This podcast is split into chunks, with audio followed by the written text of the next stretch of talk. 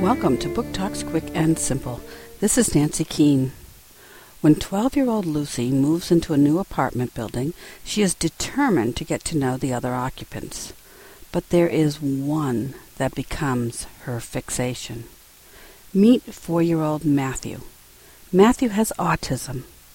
Lucy has no clue what that is, but Matthew's mother explains that he is living in his own world that he sees the world differently than most children. This fascinates Lucy, and she spends more and more time with Matthew, trying to see the world as he does. The Boy Who Ate Stars by Kochka. Simon & Schuster Books for Young Readers, 2006.